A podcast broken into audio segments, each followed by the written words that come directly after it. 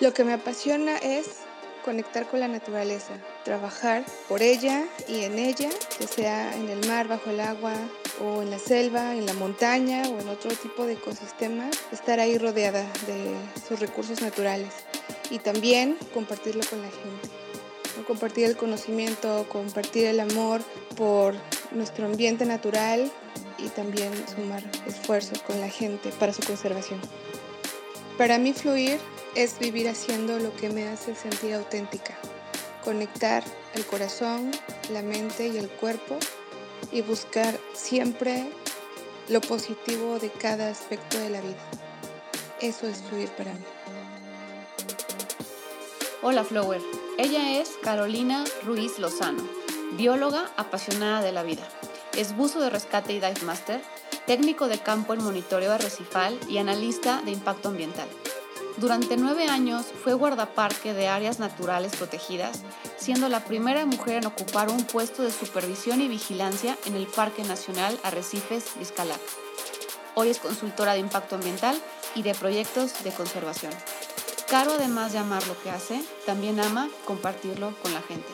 Que disfrutes esta Flow Talk tanto como lo hice yo. Mi pasión es saltar del paracaídas. Remar. O sea, cantando me siento libre, de poca madre. Al escuchar el primer acorde cuando organizas un concierto. La sala de cirugía. Poner música para que la gente baile sabroso. Me gusta hacer collage y leer el tarot. La quinta de Tchaikovsky, el concierto Emperador, Bohemia, Tosca. Me gusta entrar a otros mundos, por eso amo bucear.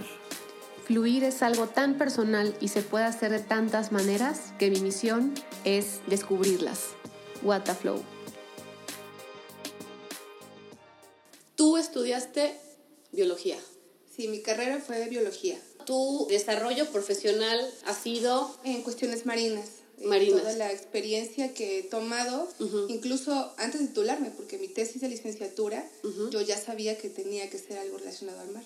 Cuando yo tenía como 10 años de edad, recuerdo que cuando empiezo a descubrir el famoso Discovery Channel y los canales de National Geographic, y empiezo a ver formas, colores, tamaños que yo en mi vida había visto y que jamás me había siquiera imaginado, fue cuando dije, yo quiero saber de eso, pero ¿eso por qué es así?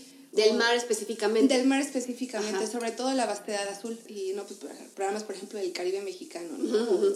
este, Bora Bora o por ejemplo los arrecifes de la zona de Indonesia y demás. Recuerdo que cuando era niña y empecé a ver que yo quería saber más del mar, en alguna ocasión grabé sobre madera que algún día iba a vivir en el Caribe. No sé cómo lo iba a hacer, pero era un sueño para mí desde esa edad y que yo iba a vivir en el Caribe algún día. ¿Cómo es tu, tu viaje el paso, ahí? ¿no? Sí, porque hoy... Hoy ya soy varias cosas. sí. ¿Cómo te describirías hoy?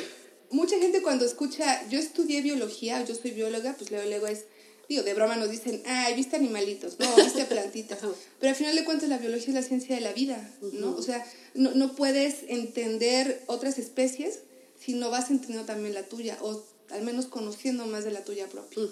Entonces, eh, conforme vas adquiriendo experiencia y vas viendo todo el gran círculo que es la ciencia de la vida, te, das dando, te vas dando cuenta la relación tan íntima que lleva pues todos los recursos naturales. Nosotros somos un recurso natural, ¿no? Entonces, toda la relación que va teniendo, el impacto que vas teniendo también tú como especie superior, por así decirlo, Ajá, que, dicen, sí, ajá. que no somos superiores, pero sí tenemos la conciencia. La conciencia, ajá. Entonces, para manejar los recursos naturales. Pues tú eres un amante de la vida.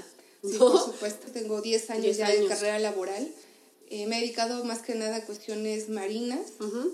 Y también en este transcurso de los años tuve un trabajo que me permitió trabajar ahora en la selva. Ok. ¿no? Entonces yo había escuchado, la, por ejemplo, ya tenemos la selva maya, ¿no? que es el principal pulmón del país, después de la selva de Veracruz. Entonces, cuando yo escuchaba, no, es que la selva y el tipo de fauna que encontramos en la selva, la flora que encontramos en la, en la selva, muy diferente a la del mar. Sin embargo, también se habla que es, eh, se parece mucho en vastedad, en grandeza, en riqueza más que nada. Justamente me ponen ahí, me asignan, ¿sabes qué? Tú vas a estar a cargo de monitoreo biológico dentro de la selva. Y Lenita, a lo mejor sonará un poco extraño, pero créeme que era una forma de terapia, porque esos puntos en la selva no era a dos metros, era caminar seis kilómetros dentro de la selva. Caminar. Caminar, porque no había ni camino, o sea, ni sendero. Era, te vas abriendo entre las ramas, entre que de repente el agujero de la serpiente, un día se me fue una pierna. en el agu- me tuvieron que jalar entre tres compañeros, vámonos, porque toda la pierna está acá. Entonces vas aprendiendo a ser muy, me decía mi jefe en aquel entonces, tienes que ser muy analítica de todo lo que te rodea. Cada huella tiene un porqué, ¿no? La hoja tiene una coloración porque es cierta temporada del año. Está húmedo, está seco y demás. Entonces, pues todo en ese camino vas en silencio, vas con gente que tiene toda una vida viviendo en la selva y camina como si fueran en la calle. Entonces, Claro. Sí, Yo- ese es su hábitat. exactamente, como que te encuentras a ti misma, ¿sabes? Vas pensando, o sea, tú vas caminando Pues vas meditando, ¿no? y de repente es como, no sé, llámalo un estado de trance. Tú vas caminando, pero empiezas, entonces empiezas a, pensar, ok, yo venía planeando hacer esto y luego los resultados va a ser para esto, ok, recuerdo, y empiezas a pensar y a pensar, a pensar. Es tu voz, tu voz interna. Me ha pasado específicamente dentro de la selva y buceando, Linita, porque Ok. buceando debajo del agua, lo que escuchas es tu Escuchas tu propia vida. tu propia Tu respiración. propia respiración. Exacto, Ajá. cómo vas obteniendo el aire a través del regulador o del equipo de buceo ajá, que llevas. ajá, ajá. Escuchas eso y escuchas tu voz. Ves un tiburón, ves una tortuga, ves un coral que jamás habías visto y dices, ¿cómo es posible que exista esto de esta manera, de ese color y tiene una razón de ser y por qué está muerto y está vivo? Y entonces vas entendiendo... pues, y todos estamos conectados también, como dices, Claro. ¿no? Estrechamente conectados. Así es. Ahorita nos acabo de decir en así en tres minutos como que un panorama general de lo que has hecho, porque nos hablaste ahorita de selva, Claro. de caminar todas largas en la selva, pero también de sumergirte en un mundo completamente este, Diferente. diferente. que es cuando buceas. Entonces, el primer trabajo cuando te gradúas, ¿de qué es? Antes de tener un trabajo como tal, fui aceptada en un programa de voluntariado en el Caribe mexicano. Este fue mi pase para llegar al Caribe mexicano. Ok, un voluntariado. Un voluntariado en el que había varias personas de diferentes países. El idioma básico era el inglés. Entonces, eh, con esta oportunidad de voluntariado, pues yo nunca había convivido con gente de otros países, ¿no? Mentalidades, formas de vida, anécdotas, conocimiento, porque no teníamos que ser biólogos. O sea, Ok. en ese voluntariado podía ser cualquier persona que tuviera la, la aceptación de estar ahí y que cuál también era el otro objetivo, pues era tomar datos arrecifales. Arrecifales. Dentro de una reserva de la biosfera, un Ok. área natural protegida Ok. del país. Entonces yo ya tenía la formación de buzo. Cuando llego al Caribe, yo recordé, yo tuve esa escena de cuando escribí que algún día iba a llegar al Caribe. ¡Guau! Entonces, llego con mi maleta. No, para llorar, Caro. Ni siquiera me fui al hotel, o sea, bajé del autobús corriendo porque estaba a dos cuadras del mar Caribe y nunca se me va a olvidar ese azul. Ajá. Era un azul violeta y dije. En este voluntariado eh, había plazas para dos mexicanos y los demás era gente de los demás Ok. países, ¿no? Pero nos dijeron, ustedes no solamente van a tener todas las demás oportunidades de esta gente, eh, del resto de la gente, perdón, también vamos a pedirles su apoyo porque ustedes son pues Locales. pues locales exactamente, cultura, gastronomía, Claro. lenguaje, ideología y demás. Y aparte de eso, eh, en la convivencia y aprender de las demás personas, también esta organización nos brinda la oportunidad de seguir avanzando en los niveles de certificación de buceo. Ah. Entonces yo con ellos me hago buzo avanzado Ok. y después buzo rescatista. Cuando termino este voluntariado, eh, dije, no, yo quiero quedarme aquí en el Caribe, sé que hay mucho. Yo dije, es de aquí para adelante. ¿no? Entonces, eh, trabajé dos meses en una tienda de buceo. Ahí tuve la oportunidad de bucear en los cenotes. Entonces, yo cerraba los grupos. Otro Ok. mundo completamente diferente. Oscuridad total en una cueva donde no ves nada. Nada. Estás en la negrura total. Y de repente, en esos buceos, el que iba como guía nos decía, apaguen sus lámparas. Entonces, no ves nada. Imagínate que cierras los ojos y vas flotando. O sea, no sientes la volando, gravedad. vas volando. Exacto, no sientes la gravedad y solamente es tu respiración y tu, tus- hasta escuchas tus propios latidos. La cuestión es esta, en esta, en esta tienda de buceo yo aprendí también lo que es el trabajo básico en el sentido de que tienes que entrarle a todo, Linita. ¿no? O sea, tienes que aprender desde cómo, por ejemplo, si hay que barrer, hay que barrer que bien, barrer. ¿no? Si hay que limpiar, hay que limpiar bien. La actitud con la que tú recibes a la gente puede cambiar todo. La actitud, la sonrisa, te enamora de cómo es el tour que se da y todas las maravillas que puedes ir a ver. Entonces dices, pues ya para qué sigo buscando de una vez aquí el, el tour y demás. En esta tienda yo tengo la oportunidad de hacer el siguiente nivel de buceo, que fue buzo guía o dive master. En los buceos de cenotes yo no guiaba grupos porque hay que tomar para eso una certificación específica que es buceo de cueva. Entonces, ese pues ya es un nivel mucho más técnico, mucho más difícil. Me decía mi mamá, pues entonces, ¿por qué quieres ser buzo guía? Pero te vas a dedicar al turismo. O como yo decía, es padre el turismo, sin embargo, yo quiero verlo desde la perspectiva de ciencia, pero también compartiéndolo con la gente. Entonces me dije, no, estaría padre, pero no es, o es cierto que al menos ahora no es mi tirada. Algo me decía, o sea, estás empezando, síguele. Y ahí, Lenita, surge en mí una filosofía de vida que hasta ahorita yo aplico mucho, lo que es la perseverancia y el trabajo en equipo. Algo me decía, muévete. O sea, ya te moviste con el voluntariado, ya te moviste en la tienda, órale, no, te detengas, lo que sigue, lo que sigue. Y entonces, eh, tú sabes que yo soy creyente. Yo hablaba mucho conmigo misma. Fue una época, si bien fue muy padre en ese aspecto, de que em, conocí muchas cosas, conocí mucha gente, tuve mayores responsabilidades, pero también fue una época muy difícil. ¿Por qué? Porque estás lejos de la familia y porque dices, es que yo tengo que abrirme camino, o sea, nadie lo va a hacer por mí, yo tengo que hacerlo. Empezar a conocer gente, llamadas, buscar en internet todas las herramientas que tenga, pero yo tengo que hacerlo. Entonces fue una época, te digo, difícil, una época en que de repente un día te sientes, ya sabes, este, Wonder Woman y dices, yo puedo todo, y el otro día dices, no, pero me falta muchísimo. Y si y fallo, y si no me sale bien, entonces en ese sube y baja, y dices... Y lejos, además de la familia, porque estamos hablando que tú estabas en el Caribe y tu familia, pues en Orizaba, Veracruz, ¿no? Claro, y mi familia me decía, pues si no encuentras allá... Regresa. Pero no, tú sabías que tenías que estar allá. No, no, no. Bueno, eh, recuerdo una ocasión también de esos este, momentos que nunca olvidas, que tuve una conversación con Dios y yo le dije... Yo creo en el trabajo en equipo. Yo creo que si ya llegué hasta acá, no es porque yo, yo lo haya hecho sola nada más. Yo creo que tú me estás poniendo el camino y me das como la, la gama de decisiones que yo puedo tomar, ¿no? Pero que se vea eh, recíproco, ¿no? O sea, si tomas algo, échale todos los kilos. Nada de que a medias, nada de que... No, no, no, hazlo. Entonces yo dije, pues, es Dios, la vida y yo. Yo quiero, yo deseo, yo puedo. Entonces Dios me va a decir, ya se da este chance, se da este camino, esa oportunidad. Y la vida me va a dar también las respuestas, ¿no? Si tengo salud. Y mira que se me escuchó, Lilita, Como a la semana, este, un día estoy... Todavía estabas en la tienda. Entonces estaba en la tienda, ya me quedaban dos semanas nada más ahí, creo. Entonces de repente estoy, ¿no? Creo que estoy trapeando el piso, estoy ahí acomodando las aletas y que acomodando las computadoras de buceo. Y de repente este, escucho que alguien entra, ¿no? Y está hablando con mi jefe, se va. Entonces yo voy hacia allá y me dice mi jefe, ay, ¿sabes quién, quién acaba de entrar? Ah, me dice, pues esta señora es directora de la Reserva de la Biosfera Banco Chinchorro, la representante, ¿no? La cabeza de esa área protegida. Ok. Entonces yo dije, reserva, me suena. Cuando estuve haciendo mi voluntariado, yo escuché ese sitio. Ok. Y yo, directora, puede haber oportunidad de trabajo. Y le digo, ¿y por qué no me llamó si sabe que yo estoy buscando trabajo? Se le olvidó, ¿verdad? Ay, sí, es cierto. No te preocupes, tengo su tarjeta. Y le escribo, ¿no? casi me temblaban las manos. Pasaron como cinco días, no me contestaba. ¡Hijo! esos días son de terror. Sobre todo porque manda su currículum, pero eres consciente de que en ese entonces esa experiencia laboral pues una palomita, ¿no? sí, sí, sí, Ya después me enteré que es una persona extremadamente ocupada, pero ocupada ah, seguro, pues es directora de...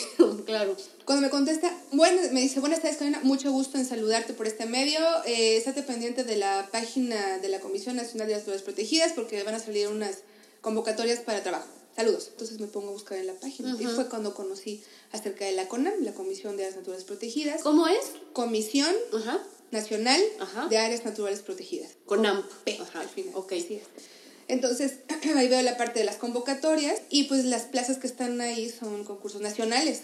Imagínate la cantidad de gente que puede inscribirse y los concursos. Dije, creo que esta es la respuesta. Okay. Ahora sí se me está presentando, pues a darle. Me, me inscribí en el concurso y pues nos daban cinco días para el primer examen. ¿Qué tipos de exámenes fueron los que ahí ponían en ese? Son de este, opción múltiple, pero en la computadora. Y te preguntan, nos dieron una guía de estudio que viene, por ejemplo, generalidades acerca de las normas oficiales mexicanas, en este caso la 059, que es donde se enlistan las diferentes especies en, en riesgo o bajo algún nivel de protección. Viene de la Ley Federal de Derecho, viene lo que es también la Ley General del Equilibrio Ecológico y Protección del Ambiente. Lo que es la LEGEPA, así se llama. Entonces venía muchos instrumentos, por ejemplo, jurídico-ambientales, y venía también lo que conocía el programa de manejo del Parque Nacional Arrecifes de Xcalac, porque resultaba que esta señora, Mari Carmen, ella era directora de Banco Chinchorro, de la Reserva de la Biosfera y del Parque Nacional Arrecifes de Xcalac. Entonces, eh, la convocatoria que ella se había referido era justamente para ser guardaparque de un parque ah. nacional. Yo dije, guardaparque, estudié de esas que dices, nadie me llame, nadie me hable, Y ya fui a Cancún, presenté el examen y después este, nos hicieron los exámenes gerenciales. Yo ya no estaba en la tienda para ese entonces, ya tenía como dos días que ya había acabado. Yo no estaba esperando eso. Y me llama por teléfono y me dice, eh, pues nada más para comentarte que fuiste tú la seleccionada de los exámenes escritos, te esperamos el día de mañana para la entrevista final. Eh, mañana a las 9 de la mañana en la oficina, ¿sale? Muchas gracias. Entonces aquí te esperamos. ¿Dónde fue la entrevista? En Chetumal. Yo estaba viviendo en Tulum en ese entonces. ¿Estás en Tulum? Ok. ¿Y? la entrevista iba a ser en, Chetumal. Así es. Y ya tuve la entrevista, eh, me hicieron preguntas, yo me sentí muy confiada en el sentido de que fluyó muy bien la entrevista. y pues me dijeron, pues bienvenida, pues eres tú la seleccionada. Eres la primera mujer que va a estar ocupando un puesto de vigilancia en un parque nacional. De vigilancia. O sea, eres la primera mujer que ocupó un puesto de vigilancia en un parque nacional. En un parque nacional. Allá, en, en, en, en, esas, en esa región, digamos. Pero ahí estuviste, a ver, tú estabas en un mundo, digamos, marino. primero, marino, ajá proteger y cuidar y... y... concientizar a la gente, ¿no? Porque en las áreas protegidas, no en todas, pero en una gran parte, hay gente que vive eh, pues dentro de estas áreas.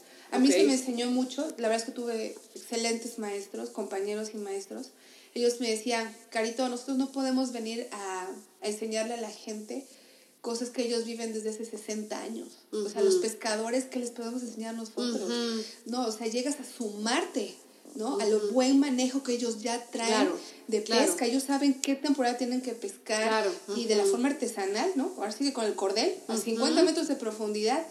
Entonces es sumarse a sus esfuerzos y si algunos están saliendo exactamente, pues más que llegar como, sabes que yo soy autoridad, no, es como, sabes que mira, pues hay que, hay que tomar conciencia, esto antes era así, pues van cambiando los tiempos, pero pues hay que tratar de que el impacto sea lo menos posible. Ahí fue cuando también yo conocí el trabajo social. Okay. Entonces era tanto la parte ambiental, okay. pues, buceábamos, tomábamos también datos para estar monitoreando cómo iban los arrecifes del parque, pero también al mismo tiempo la vigilancia eh, me permitió pues trabajar con la propia gente de la comunidad, con gente que no era de la comunidad y que iba a lo que fuera, a sacar, a ah, saquear, a pescar. Sí, porque eras vigilancia, tú. Pues imagínate la cantidad de experiencias, ¿no? De, ah, tú, chamaca, ¿qué vas a venir a decirme? No sé qué. Y me decían, Me decían mis, mis compañeros y maestros, me decían, la actitud es todo. Para saber bien cómo desenvolverte en ese trabajo, debes tener bien firmes tus bases eh, teóricas. ¿Cuál es tu función? ¿Cuál es tu puesto? ¿Qué es lo que estás eh, en ese momento sancionando verbalmente? O sea, si, si te equivocas en un periodo de veda, pues vas a decir, a ver, señorita, me perdone.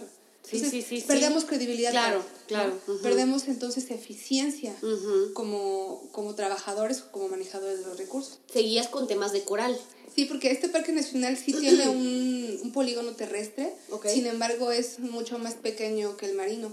Y en el terrestre pues realmente no se hacía aprovechamiento de ningún tipo. Ok. ¿No? Entonces en el marino pues se hacía turismo y pesca. Por eso había que vigilar el turismo y la pesca. El turismo y la pesca. ¿Qué es lo que, o sea, en esta parte de del coral, qué es exactamente lo que tú hacías? En la parte del coral nosotros hacíamos diferentes tipos de monitoreos. Por ejemplo, toma de datos, ¿no? En este caso eh, hacíamos el arrecifal, en el caso de que, por ejemplo, estudiar cómo iba cambiando la, estructura del arrecife coralino, en el sentido de, por ejemplo, cobertura de algas, eh, especies de peces, especies de corales, eh, también presencia de reclutas. Los reclutas son aquellas eh, colonias de coral chiquititas que tienen no más de 2 centímetros de, tamaño. Y también lo que era la parte de equinodermos, es decir, presencia o ausencia de erizos de mar. Erizos. Hay un tipo de erizo en específico que se llama diadema, que ese también nos da, por ejemplo, algunos datos acerca del estado del arrecife, ¿no? Ok. Si tiene una, un estado de salud eh, pues óptimo, o si hay una ausencia, exactamente, entonces, ¿qué está pasando por ahí? Esa era una parte, también hacíamos, y uno de los que fue mi favorito, el monitoreo de las agregaciones de mero. Las agregaciones, como lo dice, son aquellas agrupaciones de ciertas especies, en este caso de, de peces, que se juntan en cierta temporada del año para, hacerla, para reproducirse. Lo interesante de este monitoreo es que en sitios muy profundos. Entonces, me acuerdo que llaman varias personas a lo largo de mi vida que me hacen la pregunta, ¿qué sientes tú cuando estás allá abajo? La primera respuesta que me viene a la mente, me gusta sentir la grandeza del mar. Okay. O sea, me gusta saber que soy una parte, una partícula de todo este mundo, ¿no? A lo mejor, y no sé, poniéndolo un poco en la plano emocional, a lo mejor muchas cosas o dificultades que yo pueda tener allá, afuera, allá abajo, soy yo con el mar. No existe nada exactamente, más. Exactamente, exactamente. Y como que no, yo puedo, o sea, lo que te voy diciendo, ¿no? Lo que vas buscando también vas pensando contigo misma, contigo misma. No, o sea, eso tiene solución, esto se puede hacer así, eso se puede hacer así. Entonces, la vastedad azul, arriba, abajo, derecha, izquierda, todo, es, es, increíble la sensación. Entonces, el de agregaciones, el de arrecife, también teníamos uno que era eh, de pez león, esta especie exótica invasora que vino a dar al Caribe mexicano. También hacíamos de blanqueamiento de los corales. Entonces eran diferentes tipos de monitoreos que hacíamos en, esa, en la parte del mar. Del mar. ¿Cuánto tiempo estuviste en esa...? En esa área protegida estuve tres años y medio. Fíjate que llegó un punto también en el que, bueno, ya di lo que tenía que dar. Ajá y ya con contactos que había hecho durante ese tiempo, eh, compañero, no hay trabajo en esta área. Sí, de hecho, va a salir una convocatoria libre para la reserva de la biosfera Ciancán en la parte de impacto ambiental. ¿Tú ya sabías que tú querías seguir en zonas protegidas? Sí. Tú ya sabías ahí que querías seguir trabajando con y para la gente. Así es. Ciancán es la segunda hora más grande de, del estado de Quintana Roo. La, la más grande ahorita es la reserva de la biosfera Caribe Mexicano. Entonces, pues es, es, es, como ese llamado que te dice, sí, es ahí, es ahí, es ahí. Me vuelvo a mudar de casa, ya no estaba viviendo en Chetumal, ahora vivía en Felipe Carrillo Puerto. Y ahí se hace la mezcla tanto de campo, pero ahora en la parte de selva, como en la parte administrativa, porque yo estaba a cargo de realizar las opiniones técnicas en cuestiones de impacto ambiental, que significa que cuando había un Em, un estudio para hacer una construcción, por ejemplo, dentro de esta reserva, yo debía analizar este estudio, las manifestaciones de impacto ambiental, y hacer una opinión si era compatible o no compatible con los diferentes instrumentos ambientales o jurídico-ambientales que estuvieran eh, regulando esta área. Entonces, pues también otro, híjole, me costó lágrimas y desvelos y de todo. Es una manifestación de impacto ambiental, por ejemplo, podía traer unas 400 hojas, había que leerla y me que me decía mucho, sea analítica, sea analítica. Entonces que había que hacer todo un documento técnico en el que ya se eh, detallara si era compatible o no compatible con lo que está regulando la protegida. Entonces, okay. aparte de eso, fue cuando me involucro también en los sistemas de información geográfica. Yo aprendí a hacer mapas, porque mi opinión técnica debía ir acompañada de un mapa donde se eh, mm. proyectara la ubicación del proyecto dentro del área protegida. Y aparte de eso, pues yo seguía siendo guardaparque, ¿no? Porque iba a campo, a las estaciones de campo, aquí en esta reserva que está grande, que tiene cinco estaciones. Entonces me tocaba hacer una estancia de ciertos días en cada una, y entonces me, también me tocaba, ¿no? Pues, Porque tú ibas este, supervisando lo que iba pasando en cada estación, digamos. Eh, ¿O cómo es esa Yo apoyaba a los compañeros que hacían, por ejemplo, que eran guardaparques, yo apoyaba, yo era como una extensión más. Ah, por ejemplo, mi compañero podía eh, tomar la palabra o yo podía tomar la palabra como un apoyo de vez en cuando, porque yo estaba en la oficina y ahora en la selva. Ahí fue. En la, selva, más que nada, en mar fueron contadas ocasiones, pero es como también la verdad yo me enamoré de la selva. O sea, la selva maya es increíble, el verdor por todos lados lo que te decía, ¿no? Los, las huellas, los sonidos, las aves, cara, cantidad de aves en colores, los insectos, en, en, canto, los insectos y también este, mis compañeros que pues hablaban, eran maya hablantes, ¿no? O sea, que habían nacido en alguna comunidad maya, que conocían pues todas las especies de vegetación, las aves y demás, y pues también a través de ellos aprender. Oye, en este trabajo es en el que me estabas contando hace rato que este que te caíste Ajá Fue ahí justamente porque mi jefa, mi, la subdirectora en ese entonces me dice, Carito, vas a estar a cargo de lo que es el SARMOD. El SARMOD es el Sistema de Alta Resolución para el Monitoreo de la Diversidad. Sistema de Alta Resolución para, el monitoreo, de la Diversidad. ¿Qué es eso? Es una metodología, para que me entiendas, es como, como un recetario, como una receta en el que te están diciendo cuáles son todos los aspectos que vas a monitorear, cómo se analizan y en qué plataformas se suben. Este SARMOD es eh, manejado por la CONABIO, que es la Comisión Nacional para el Uso y Conocimiento de la Biodiversidad. Entonces, la CONABIO eh, está como recopilado todos estos datos, analiza y entonces ya se toman pues, varios este, parámetros ¿no? para, para determinar ya un estado del ecosistema.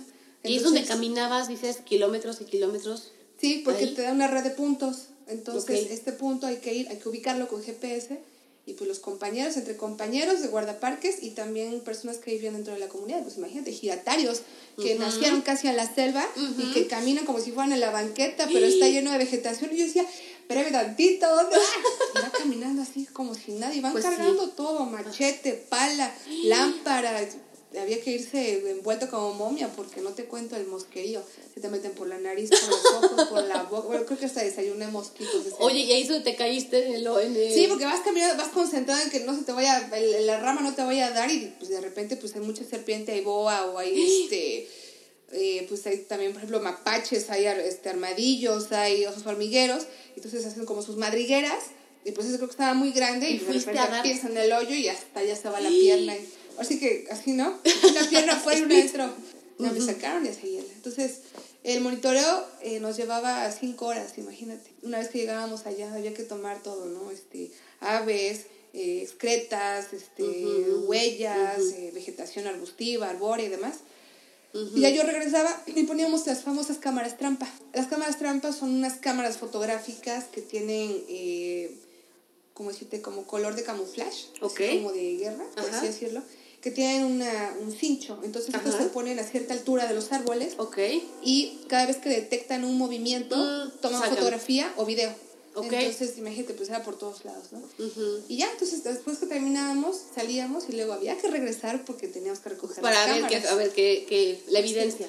En ese trabajo estuve dos años y medio y durante este trabajo tuve la oportunidad de tomar una capacitación este, internacional en la Universidad de Colorado. Eh, tomé el curso para curso internacional de manejo de áreas naturales protegidas. Y eh, igual, como es pensado para gente de toda Latinoamérica, 25 personas en toda Latinoamérica cada año. Y me acuerdo que nos decía uno de los directores del curso que debíamos sentir ese fuego en la panza. Nos decía, sientan el fuego en la panza, el, el, el, ímpetu de hacer las cosas, de que sí puedo y si no sé, pues voy a poder, pero tengo que ver cómo le hago. O sea, eso nos infundieron mucho el sí se puede, el, y también el programa de liderazgo propio Linita. Es eso, no se decían, y lleguen ustedes y con lo que ya traen de conocimiento, adquieran mucho más, regresen y aplíquenlo. O sea, pero sean sus propios líderes. No exijan líderes de fuera si ustedes no son sus propios líderes. Si ustedes no se, no se controlan, no se dominan, no se conocen, no, no pueden exigir lo que no tienen, lo que no aplican, lo que ustedes no son. ¿Cómo puedes pedir algo que no sabes qué es? Entonces decía, hijo, nos van a llevar a la montaña, al Parque Nacional de las Montañas Rocallosas, wow. nos llevan una libreta y escriban, escriban, escriban. Fluyan, nos decían, justamente decían, que fluya el, pensamiento, que fluya el conocimiento y conózcanse. Conocerse es el punto de partida, ¿no? De ese trabajo, este último que nos cuentas, hay todavía otro salto. ¿Ese a dónde te llevó? Ese salto después de, de la selva de Siancán me lleva de regreso al estado de Veracruz. Era para una consultoría ambiental. Me acuerdo que al principio de ese trabajo un compañero me dijo, ¿qué se siente venirse del lado oscuro? Dije, ¿por qué del lado oscuro? What? Me decía, pues sí, porque estás trabajando para un megaproyecto, es impacto ambiental. Tú eres bióloga, ¿no? Y vienes de áreas protegidas. Pero a mí no me toca, desde mi puesto, desde mi lugar, no me toca decidir si se construye, no, no se construye. Pero si se construye, que, se, haga bien. Exacto. Que haya una eh, gente especializada, gente comprometida a hacer las cosas como debe ser y estar cumpliendo. y no Respetando lo que se tenga que respetar, cumpliendo las... Porque cuando una vez, una vez que, se, que se autoriza un proyecto dentro de una área protegida, Semarnat, la Secretaría de Medio Ambiente y Recursos Naturales, que ahora se llama Medio Ambiente, es quien da la autorización, pero te da la autorización y abajo viene la parte de las condicionantes. Ok. ¿no? Entonces se hará esto, pero se cumple con esto, esto y esto y esto. Entonces empiezo a bucear. El mar de Veracruz es un mar, este, no sé, como, como muy voluble, ¿sabes? ¿El mar de Veracruz? El mar de Veracruz. El mar Caribe es el 95% aguas transparentes. Por eso la arena es clara, el agua es mucho más transparente y la visibilidad casi siempre es excelente. Exactamente, es muy buena. El mar de Veracruz puede darte unos días muy claros, con aguas tranquilas, y al otro día te da agua turbia que no ves ni a medio, ni a 30 centímetros, y es agua en movimiento, y digamos en movimiento. Ok. Creo que una de las cosas que yo he hecho más en mi vida, en, mi carrera, es, yo he hecho muchas cosas con miedo, aterrada, pero las he hecho. Así que, pues va, ¿no? Por así que con miedo, pero si no las hago, me voy a quedar y nadie la va a hacer por mí. la, una vez fue aprender a bucear. Entonces, en ese entonces, en el mar de Veracruz, tuvo unos días muy buenos. Sin embargo, después de cinco años en el mar Caribe, regresas al agua y dices, Dios mío, ok, tienes que acercarte, Lenita. Está, está el arrecife como a 5 centímetros. Así que, Corales, ¿cómo puedes analizar? Exacto, o tu trabajo está cañón. Acercarte, ¿no? Cámara fotográfica. La ¿Y ahí sentías miedo? Pues sí, ¿no? Ese, ese miedo a lo desconocido en que pues, por ejemplo, en el Caribe veías a tu compañero o tus compañeros, pero aquí nos guiábamos, por ejemplo, que tiramos unos transectos, ¿no? Como cintas métricas muy largas. Entonces ya sabes que tu compañero está en algún punto del transecto, pero cualquier dificultad que salga durante el buceo, Linita, tú tienes que resolverlo. Casi toda la base del buceo es control mental. Por eso primero te, te entrenan, ¿no? Cómo buceas, cómo respiras, ¿Qué pasa si se te sale la manguera? ¿Qué pasa si de repente no sale? Es control mental. Es no paniquear. Exacto. Ok, a ver, ¿qué está pasando? Detecto, ¿qué pasa? Tengo poco aire, porque no hay nadie cerca, entonces llámese la técnica para salir si tengo poco aire. ¿no? Madre mía. Ok, esto no funciona, yo traigo una de repuesto, saco y me pongo la que sigue. Entonces, te entrenan primero a eso y después eh, ya haces el buceo como de manera eh, autónoma. Ajá. ¿no? Entonces, una vez que ya tienes, por así decirlo, dominado la técnica del buceo, ya puedes concentrar, partes tu concentración ahora a la toma de datos. es un trabajo muy minucioso, muy elaborado en condiciones eh, complejas. Sí, así es, porque tú no, tú no controlas el ambiente. ¿no? Te tienes que adaptar tú al ambiente. Así es. Estás en el mar, de repente te viene una, una corriente y te lleva hasta allá. O de repente te sale, no sé, la barracuda, o de repente, pues tocaste algo mal, no se debe, tocaste algo mal, ya te pinchó un erizo, o sea, Madre mía. pierdes el control del, del ambiente, entonces sí tienes que estar bien concentrado. Yo trabajaba cuestiones técnicas, yo tomaba datos, regresaba a la oficina y todo era analizar, ¿no? Estadística y todo. Llegó un punto en el que yo empecé a extrañar a la gente. Ay, extraño los talleres, las pláticas, las reuniones, las juntas, la convivencia, extraño, eh, pues eso, ¿no? Como la parte de la concientización. Vamos a hacer esto, miren y demás. Sí, sí, sí. Yo agradecía tener ese trabajo, pero yo sabía que no iba a quedar mucho tiempo. Pues yo sabía que no tenía que pensarlo mucho, ¿no? Eh, una cosa es, decídete bien primero, si sí, sí. investiga qué puesto, eh, cuáles serán tus funciones, y la otra, pues ya piensas pues, pues cómo planear todo tu cambio, ¿no? Y sí me entero que estaba ahora eh, la convocatoria abierta para el puesto de vinculación académica en el Parque Nacional Escalac. Entonces yo sabía que era administrativo, pero a mí me latía mucho porque, vamos, si nosotros también como guardaparques, como manejadores de las áreas, eh, obteníamos datos biológicos, uno de los grandes sectores que también está íntimamente involucrado en las áreas protegidas, Linita, es la academia. claro. es la, genera, la generadora de conocimiento. Es quien también de primera mano está compartiendo el conocimiento. Yo no sabía que teníamos este tipo de flor que, por ejemplo, pues resulta que es buena para tal cosa de la salud, ¿no? Entonces... Sabemos tan, tan poco de nuestros recursos que ya están ahí. Se los ves todos los días, ¿no? Pero pues no sabes, por ejemplo, que cierto tipo de flor alimenta a cierto mamífero, por ejemplo, ¿no?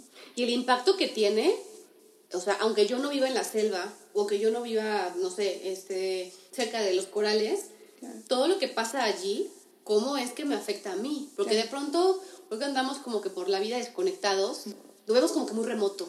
Ah, sí, la playa está allá, yo estoy aquí, ¿no? Sí, La exacto. La selva está allá, no, sabrá Dios qué pasa allá adentro, ¿no? A mí no me afecta, no, espérate. Sí, pues estamos, estamos relacionados, ¿no? Independientemente de la distancia. Ujú. O sea, seguimos dependiendo de los recursos naturales para la subsistencia, en la alimentación, en la bebida del agua, ¿no? En el aire que respiramos, en el suelo que pisamos. Empecé a conocer lo que es la concientización ambiental, pero ya después de la experiencia y de tu propio criterio que te vas forjando, yo creo que lo, lo, lo efectivo y lo correcto es la sensibilización. Ok. O sea, ya como personas adultas, difícilmente cambias la conciencia de una persona. Imagínate, si luego a ti mismo es- eres consciente o lo hiciste de manera inconsciente, Claro. cambiar la conciencia sí. de alguien es como que todavía más, no sé, invasivo, profundo. Entonces, no cambias la conciencia, mejor sensibilizas. Ajá. Mire, venga, le platico. este, Sí, ahora sí, sí sí. que, digo, no es que le vendas el producto, sino que Ujú. le das em, la pauta o lo ayudas a que se dé cuenta Exacto, sí. de la manera en que esta persona vive, qué impacto tiene sobre el ecosistema, sobre otro de los lugares en los que está viviendo, ¿no? Por ejemplo, había un pescador de un pescador veterano que nos invitaba siempre a salir con él a pescar. Ok. Era todo un reto porque el señor se iba, digo, mar afuera y se iba casi todo el día, ¿no? Ujú. Pero en una ocasión nos tocó acompañarlo. Este, y en lo que entonces tú vas platicando, por ejemplo, él trae la experiencia de hace 50 años. Uf. ¿no? Cuando nos decía que el, el kilo de langosta costaba 6 pesos, por ejemplo, que había caracoles como si fuera playa empedrada. Ole. Pero ahora las nuevas generaciones o generaciones más actuales tenemos ahora un panorama de cómo está ahora la situación. Entonces le platicas, oiga, este, don es- Mencho, que hay que informarle a él. ¿sabía usted que ahora está pasando esto? Que ahorita ya este, la veda tuvo que ser modificada, por ejemplo, porque ya hay menos... Híjole, pues sí, la- entonces se sensibiliza la persona, ¿no? O sea, los, los, los sentidos están más conectados con lo que está sucediendo ahora. Entonces yo decía, no, es que yo extraño la parte de la sensibilización. Vinculación académica, trabajar hombro con hombro con la ciencia, los académicos, apoyarlos en todos sus proyectos, vámonos. Ok. Entonces regreso al Caribe, ahora en la ciudad de Chetumal, efectivamente pues pude trabajar eh, con la ciencia. Empiezas a entender un poco cómo es también el, el complejo sistema de, de la academia.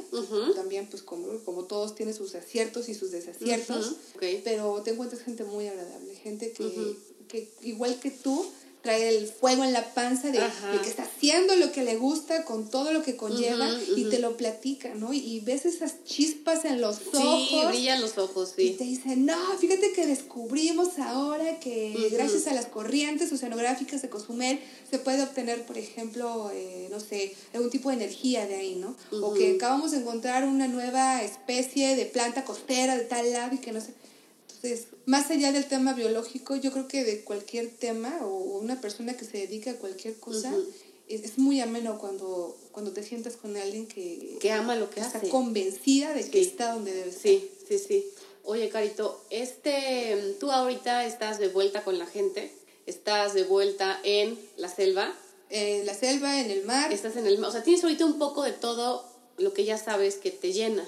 Obviamente, pues no ha sido fácil, empezando porque estás, eh, digamos, lejos de tu familia y tal, ¿no? Pero aquí lo que a mí me, me gustaría más como que hacer hincapié es que el dedicarte o vivir de tu pasión, o de la, me refiero a tú en general, o sea, vivir de lo que a uno le apasiona, no es un camino sencillo Claro. y no es un camino en línea recta, porque de pronto hay que ir y venir, regresar y darse una media vuelta y, O y volver a o esperar tantito. ¿Qué tiene que estar dispuesto uno a hacer con tal de seguir eso que le apasiona? O sea, vivir ese fuego interno.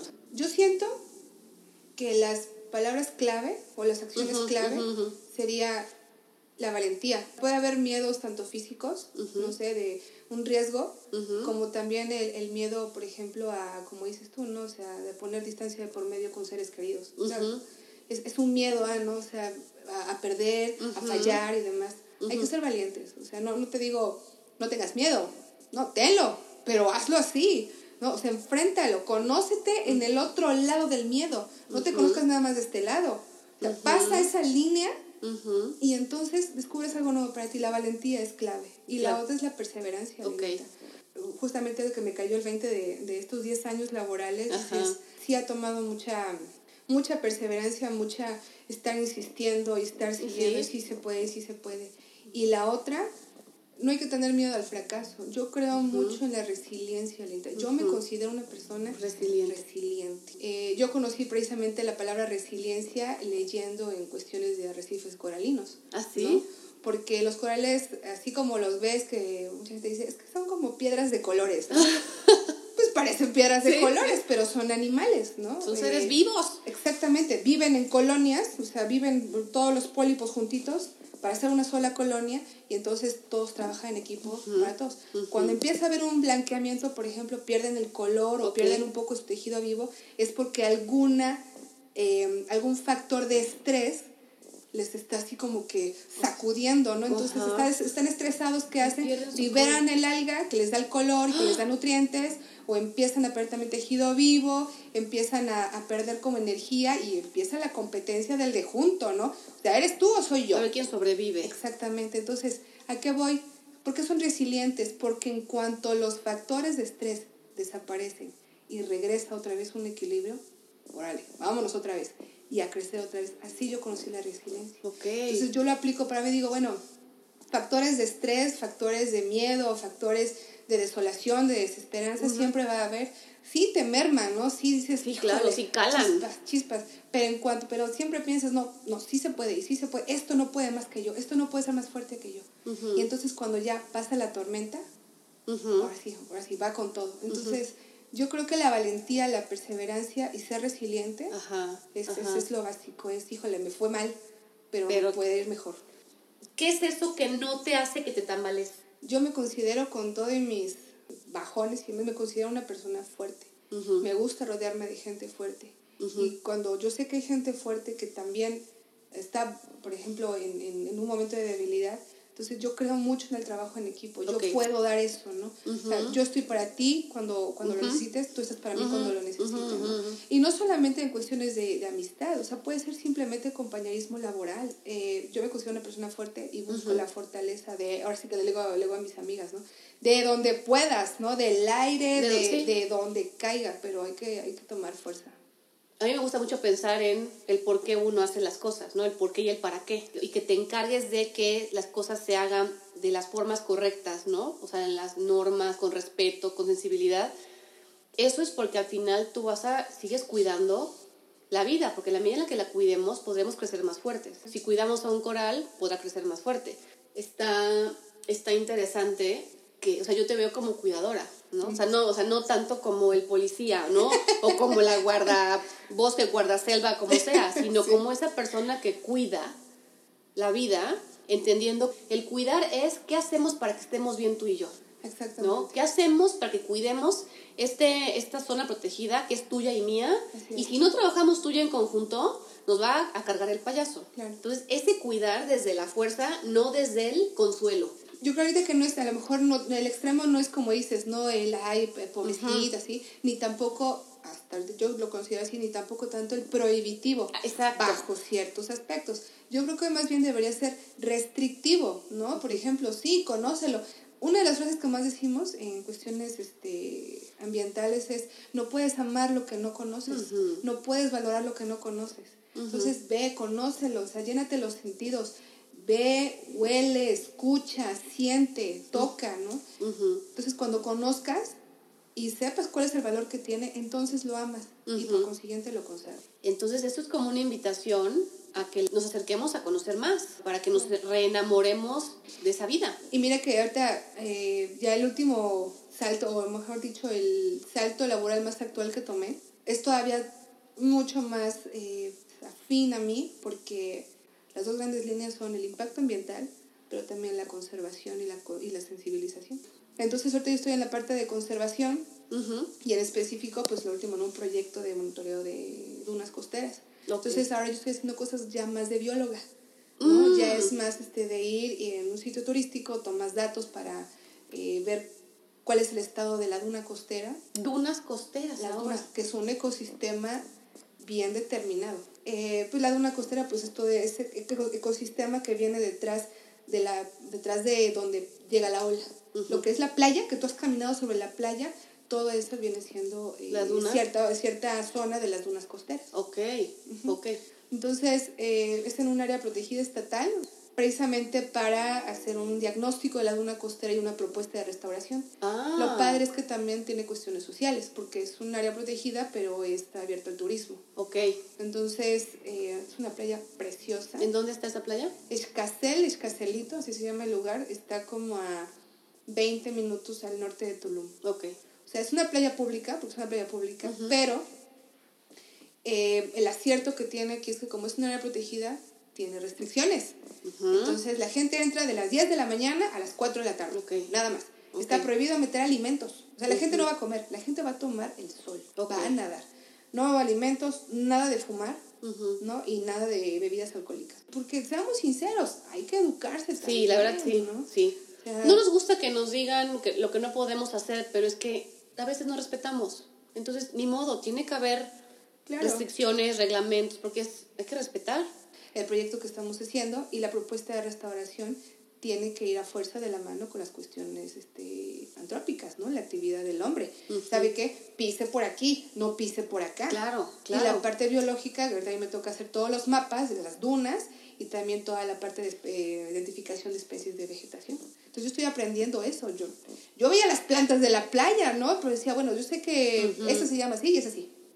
Y ya. No, ahora este es así. Esta, incluso hay una que se llama agave morado que lo utilizan, por ejemplo, para... ¿Agave morado? Agave morado se llama. Parece un agave, pero chiquitito. Las hojas son delgaditas y moradas. Se utiliza para cáncer, por ejemplo, ¿no? Mm. Entonces muchas de las plantas de la duna costera eh, son medicinales. Entonces, imagínate la gama de conocimiento que, que aprendes, nombres científicos y aprendes mucho de la competencia.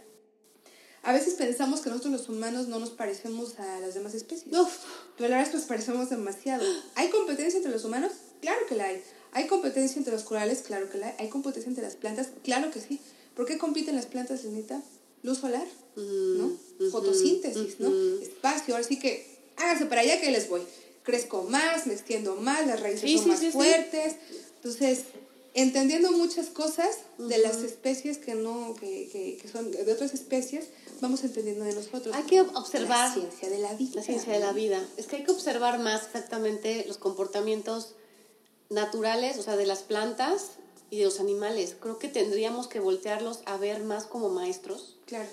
Y, y nosotros aprender como a a bajar tantito la cabeza en sentido como, en, no sé, para mí como en, muestra de humildad, de soy tan inteligente que tengo la capacidad de reconocer que tengo que aprenderte a ti, ser que no puedes hablar y que no estás, tan no estás consciente como yo de que estás acá, pero me estás enseñando unas lecciones, ¿no? De todo, o sea, yo lo veo ejemplo básico con las mascotas, o sea, de verdad que sí, creo que hay que dejar de considerarnos el más inteligente y más bien como que aprender de la vida. Pues somos un eslabón más, ¿no? Sí, exactamente. de la cadena. Oye, Carito, en estos 10 años viviendo entre muchos ecosistemas, ¿no? Nunca tuviste duda de lo que querías este, hacer. No es un camino, como decíamos, fácil. Claro. Hay perseverancia, hay valentía, hay resiliencia, hay fuerza, hay subidas y bajadas, hay sacrificios, hay mucho de todo, ¿no? ¿Qué sientes al ver tu camino de estos 10 años? O sea, ese jueguito que traes aquí adentro de hecho todo esto, ¿cómo lo podrías explicar? O sea, ¿qué sientes? Yo creo que me voy sintiendo satisfecha con cada etapa, Lenita. Ok. Sin embargo, siempre busco más. ¿no? O sea, no es el esa, estar satisfecha y ya, ya no no, no, no. O sea, como ya viste esto, dices, qué bueno, lo logré, lo hice, pero hay más. Y cuando llegas aquí, bueno, pero hay más y hay más y hay más, entonces las, las oportunidades no se acaban, ¿no? las opciones, mientras tú te las busques y se te presenten también, pues ahí siguen adelante. Entonces, yo creo que en este tiempo me he sentido muy satisfecha. Nunca tuve dudas de lo que estudié. O sea, yo sé que nací para ser bióloga. Ya veremos en, en otros 5, 10 años a dónde, a dónde, llegaste ahora, ¿no? Con tantos pasos. Si allá afuera hay gente que se interese, no solo en la, en la biología, sino en, en la conservación, en la gente, en temas sociales, en todo lo que nos has platicado, se tomen un momentito y que, y que a lo mejor den el salto. Que se conozcan y que se reconozcan, Reconozco que esto no soy yo, reconozco que esto no es para mí, o reconozco que algo que también eh, eh, yo creo que la gente, todos, ¿no? Debemos preguntarnos, eh, no en algún momento específico, sino seguido es ¿cuánto más? ¿Cuánto tiempo más en esto? ¿Cuánto tiempo más eh, voy a estar en algo que no me gusta? ¿O voy a estar negando lo que tengo realmente en el fondo? ¿Cuánto tiempo más? Porque si llega el punto en el que dices, hijo, se me fue este tiempo, no, pues como... Se te va la vida. Oye, y yo, eh, una de lo que te platicaba hace rato, o sea, para mí el tema o la importancia de, de fluir es que es saber que estás haciendo eso para lo que naciste, ¿no? Y mientras más estemos seguros de que lo estamos haciendo, podemos ser personas más sanas, más plenas, más conscientes también, y podemos hacer como que esa, esa conexión entre todos, ¿no? Que creo que hace falta reconectarnos. Como una red, ¿no? Hacer una red desde esa plenitud, digamos, ¿no? Ojalá y que, y que tu historia llegue a muchos oídos y que nos lleven este, a conocer más estos ecosistemas, estos mundos, que cada vez estemos más dispuestos a conocerlos con respeto, a ser turistas de nuestro país y de todo el mundo con respeto. Danos unos cuantos tips así para ser unos buenos este, ciudadanos este, de, del mundo, de, para, para preservar y conservar. Pues tips serían, mira, no nos vayamos tan lejos, digo, no es necesario viajar al otro lado del país para... No, incluso dentro de nuestros círculos inmediatos, incluso en centros urbanos, por ejemplo, tenemos sitios naturales. Entonces, el tip es, ve y conócelo, conócelo, ve, si tienes dudas, pregunta, investiga, no tenemos la información en la mano, ¿no? Se investiga, busca, conoce. Una vez que veas y que ya conozcas, entonces te vas entendiendo un poco más, no sé, busca o rodeate de personas o busca información, solicita información para que se te explique más sobre la importancia no sé, histórica, cultural o social o ambiental del sitio. Y otro es muy importante, de verdad, acatar las reglas. Sí. O sea, es orden, orden en nuestras vidas. No los estamos, digo, cada quien tiene su casa como quiere, ¿no? O su vida como quiere, pero en, esta, en este sentido, de nuevo, es trabajo en equipo. ¿no? O sea, vamos a respetar todos y entonces ayudamos, como decías bien, al, al ecosistema a que el impacto a lo mejor sea mínimo y se nos retribuye el ¿no? Tienes un, un, un, buen ambiente, un ambiente sano, entonces tú vives en un ambiente sano, no es ese ambiente sano, es nuestro, nuestro exacto. Y que todos también tenemos posibilidades, ¿no? O sea, ya no es yo no sabía, es mejor hay que saber antes de actuar, ¿no? o al saber antes de ir al lugar. Entonces, acatar la reglamentación, eh, o sea, de verdad no cuesta nada, No cuesta nada. Todo lo contrario, también muchas de las reglamentaciones, Lenita, están encaminadas a la seguridad de la gente. Sí. ¿no? O sea, no es porque es que no quiero que, que te metas por ese lugar. No, o sea, es, es, eso. Y hemos visto las graves consecuencias de no acatar reglamentaciones. Sí. Entonces, mejor, yo creo que es eso, es hay que conocer, hay que informarse y ser este, respetuoso. Respetuoso. Y digo, ya nos dijiste millones de cosas, Carito. Muchas cosas interesantísimas. ¿Quieres mandar un último mensaje de despedida?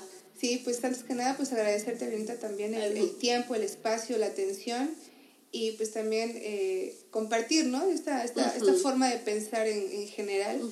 eh, pues agradecerle también a la gente que nos está escuchando y de verdad desear que esta y demás pláticas, incluso las que tú también nos, nos das, nos, nos compartes, pues realmente sean herramientas, más herramientas de, de fuerza, ¿no? O sea, de verdad es que yo creo mucho que desear el bien también se regresa el bien. Entonces, pues sí, el agradecer, el agradecimiento, la, la, la, ideología de agradecer constantemente. también. Entonces, muchas gracias a ti, muchas gracias a, a quienes nos escuchen y pues a darle adelante que no hay de otra. A ti, Carito, gracias este, por ser mi prima. Para empezar, este, también por compartirnos esto que te apasiona. Y nos toca hacer a nosotros nuestra parte. Así es, a todos y cada uno. A todos nos toca hacer nuestra parte del trabajo. Vamos a compartir en Instagram, arroba caro-turquesa, échenle un lente, porque también si les late, por si quieren a lo mejor saber más en específico de lo que lo que hace o tengan ahí alguna inquietud para que también Carito ahí les eche una asesorada, platicadita, ya ven que les le gusta platicar. Entonces, pues nada más nos queda despedirnos. Acuérdense de compartir con quien crean que le va a hacer bien escuchar esta plática con, con Carito. Le pueden dar seguir en Spotify. Y lo más importante, recuerden que para que el mundo fluya, primero debes de fluir tú.